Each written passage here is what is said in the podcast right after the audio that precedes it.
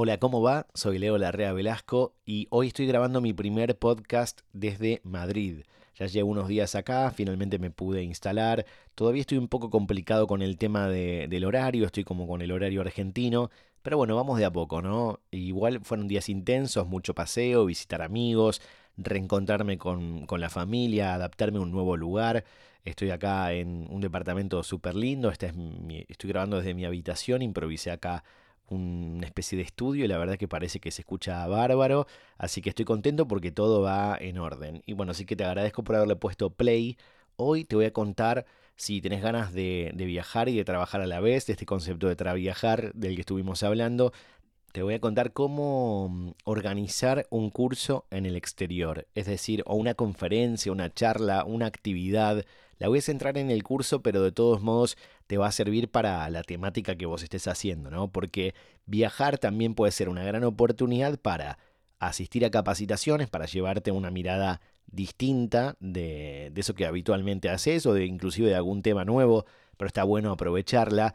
Y también está bueno ni hablar si lo puedes monetizar, o para generar contactos, es decir, una charla, una conferencia, un curso, algo, algún pequeño evento te puede servir para darte a conocer a nuevas personas y que sepan de qué se trata lo que vos haces. A mí, como sabrán, me gusta viajar, inspirarme, conocer a otras personas, involucrarme en nuevos proyectos y demás. Y también me encanta contar lo que hago, me encanta enseñar de alguna forma qué es lo que a mí me resulta y me sirve. ¿no? Ya el año pasado estuve haciendo dos capacitaciones en Europa, una en Madrid y otra en Londres, sí, en español, no se preocupen, todavía no me animo a hacer una capacitación en inglés, me parece un poco too much, pero bueno, ya el día de mañana, con mucha práctica, a lo mejor se puede, se puede lograr. El año pasado, junto a la gente de yosilose.com, que es un sitio web de planes, eh, de muchas cosas para hacer, de lugares para ir, de cosas para comprar, en Madrid. Organizamos un curso con muchas emprendedoras y el próximo lunes, en unos días, de acá a unos días, voy a estar dando otro taller con Yo sí lo sé, que es de marca personal, así que ya seguramente después verán en mis redes qué tal salió todo, si es que salió todo bien, si no, no se publicará absolutamente nada. Bueno, organizar un curso, una actividad fuera del país, la verdad que es todo un desafío y se los quiero compartir, les quiero contar un poco cómo es el, el recorrido. Lo importante es, según el lugar a donde vayas, es cómo definir la temática y adaptarla a, entre comillas, las necesidades que interpretas que tiene ese lugar. Es decir, te va a ser un lugar que es diferente al tuyo, la gente es distinta. Estaría bueno que si tenés, estás en grupos de Facebook de, de, ese país, de esa temática, puedas empezar a interactuar un poco para saber de qué se trata. Si podés validar los contenidos de la actividad con alguien que viva en ese lugar, muchísimo mejor. Otra es también buscar la referencia de cómo llaman a ciertas cosas en un determinado lugar. Por ejemplo, acá quien da el curso es quien lo imparte, ¿no?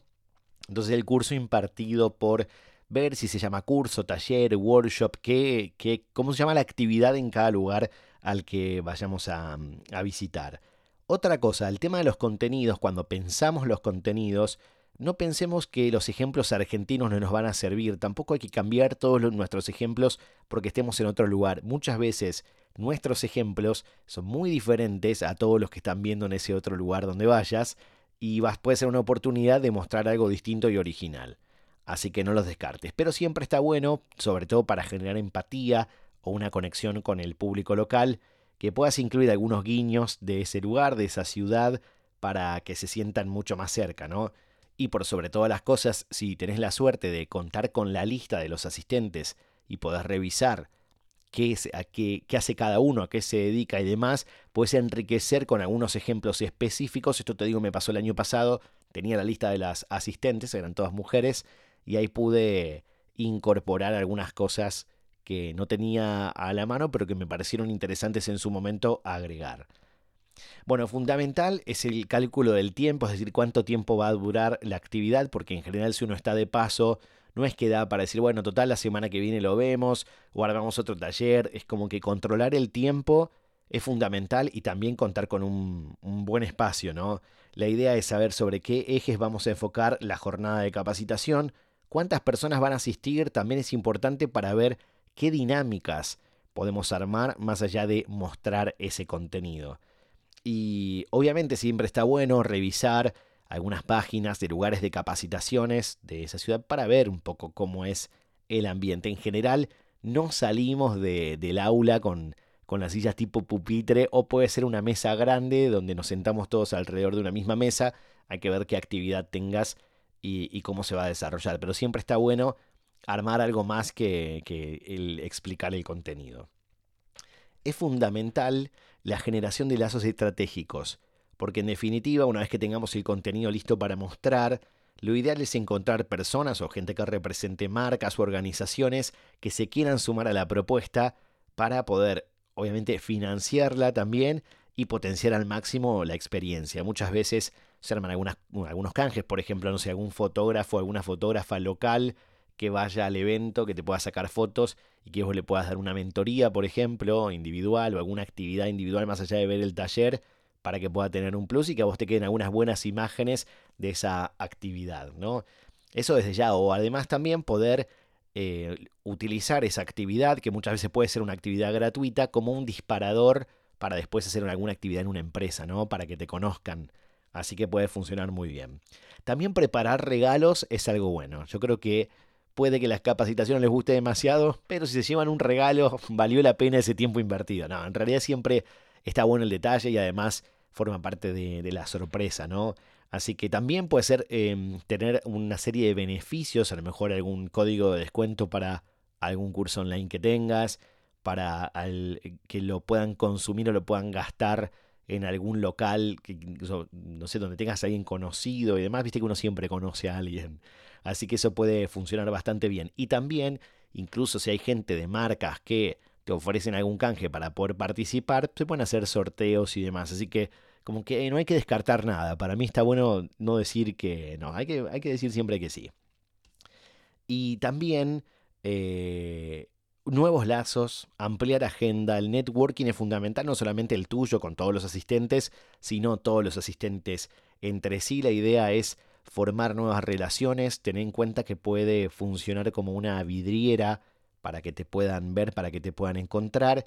Y también es, sí es importante, esto me gusta aclararlo, que podamos encontrar ejemplos para todo lo que vamos contando, ¿sí? porque también nosotros tenemos una forma de contar las cosas que si bien hablamos el mismo idioma en toda Latinoamérica, cada uno se refiere a algo de forma distinta en cada país o inclusive en distintas ciudades, así que poder utilizar muchos sinónimos a la hora de explicar el contenido y poder mostrar ejemplos muy gráficos para que quede claro lo que queremos transmitir, siempre me parece que mm, está súper bien. Y alguna otra cuestión importante es la difusión del evento. Es decir, cómo vamos a hacer para que la gente se entere que nosotros tenemos alguna actividad, ya sea gratuita o paga. Un buen sitio es Eventbrite, que podés gestionar un evento tanto gratuito como pago. De hecho, podés gestionar con ellos el acceso, digamos, las entradas a que generen, las personas generen los pagos, pero también funciona como un gran buscador. Así que personas en esa ciudad, en ese país, pueden estar buscando qué hacer y pueden toparse con tu actividad. Así que eso está muy bueno. Obviamente también eso lo puedes sincronizar con Facebook o un evento de Facebook suele ser fundamental. Eh, desde ya, si tenés contactos, gente con la que te tengas una relación, se lo puedas compartir para que ellos también lo hagan. Y obviamente los anuncios segmentados para esa localidad, para ese público específico, siempre van a funcionar muy bien. Y obviamente algún referente, también está bueno poder compartir si tenés la posibilidad de no impartir el taller vos solo, sino darlo con alguien, quizás puedas conseguir un referente local que vaya de invitado y demás, y que también pueda generar ese rum rum para que la gente se vaya enterando. Y una vez finalizada la, actividad, el curso, el workshop, obviamente buscar, eh, o sea, foto, foto de todo el grupete, buscar cosas para hacer después e intentar tratar de tener una relación con aquellos que te caigan bien por fuera del curso, ¿no? Poder hacer alguna actividad común. A veces se hace una especie de, break, si es una actividad larga y hay un coffee y demás y la gente se pone a conversar. Ese es un buen momento para diseñar una actividad para más adelante. Así que lo pueden aprovechar. ¿Y qué más contarles? Que en general también hay los espacios de coworking, si estás buscando un lugar dónde armar la actividad. Si tu actividad es gratuita, vas a poder conseguir espacios gratis, sin dudas. Si es una charla de una hora, una hora y media, te van a dar el espacio. Y muchas veces también, si tienes una actividad paga, te dan el lugar a cambio de que vos des una charla gratuita o dejes algún espacio, algunos espacios, para los integrantes de esa comunidad, para personas que alquilan en el coworking su espacio y trabajan ahí.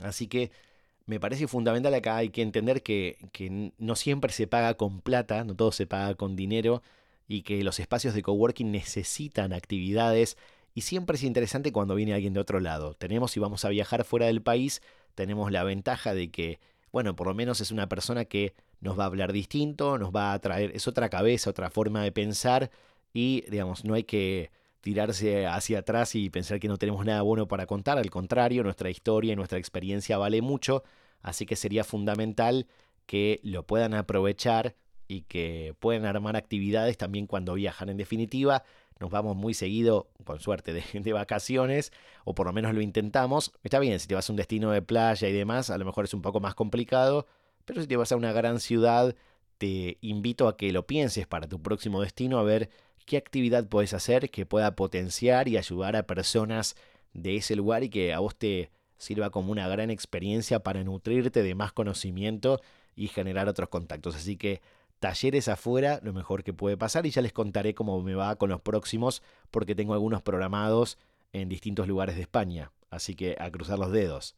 Y hace unos días recibí este audio por WhatsApp. Hey Leo, vi que Instagram lanzó una nueva aplicación. ¿Me servirá para algo? ¿Me la bajo? ¿Vos qué me decís? ¿Me la recomendás? Mm, bueno, es mi amiga Eli. Qué pregunta, ¿no? Claro, porque se lanza una aplicación nueva y todo el mundo dice, ¿me sirve o no me sirve? En realidad, y les cuento a todos, estamos hablando de Threads, que es la nueva app de Instagram, y solo funciona o solo te va a servir si tenés una lista de mejores amigos. En realidad es una app muy similar a Instagram que te permite recibir las notificaciones de tus mejores amigos o poder mandarle fotos directamente. Es decir, la cámara tiene como un acceso directo a 8 personas, 8 mejores amigos, y desde ahí puedes sacar la foto, tocas la cara de esa persona y se le envía directamente. La razón de ser de esta app es en realidad tener un poco separado lo profesional de lo laboral si lo tenés en la misma cuenta de Instagram y utilizás la opción de mejores amigos para mostrarles a estas personas cierto contenido que al resto de tus contactos no. Es decir, solo te va a servir si tenés a los mejores amigos. Y ahí tenés una bandeja de entrada únicamente con los mensajes, una bandeja de, de mensajes directos, donde solo te llegan las conversaciones de tus mejores amigos y la idea es que no te pierdas de nada importante, ¿no? Así que si tenés la opción de mejores amigos habilitada o a lo mejor ahora pensás que es una buena opción porque existe esta app, te bajas Threads y podés aprovechar lo último de Instagram con algunas otras opciones porque incluso tiene unos estados que hasta pueden ser automáticos para que a tus contactos, a tus mejores amigos les avises si estás de viaje, en el trabajo, de paseo, etcétera, etcétera. Bueno, cuestión de, de meter mano con Threads que yo me la instalé, no tenía mejores amigos, pero bueno, elegí un par que sí son buenos amigos para poder eh, aprovechar y para poder saber un poco más de qué se trata. Hasta acá llegamos. Si querés encontrar más información sobre todo lo que hablamos, podés visitar mi blog en leolarrea.com o seguirme en Instagram. Leolarrea es mi usuario. Espero tu feedback. Si escuchaste este capítulo hasta acá, me gustaría que me mandes un mensaje y me cuentes qué te gustó, qué otros temas quisieras que conversemos y la próxima semana seguramente vas a encontrar un nuevo episodio acá. Te invito a escuchar, te iba a decir mirar, invito a escuchar los anteriores, sí que ya son unos cuantos. Me despido con beso y abrazo y nos escuchamos cuando me escuches. Chau.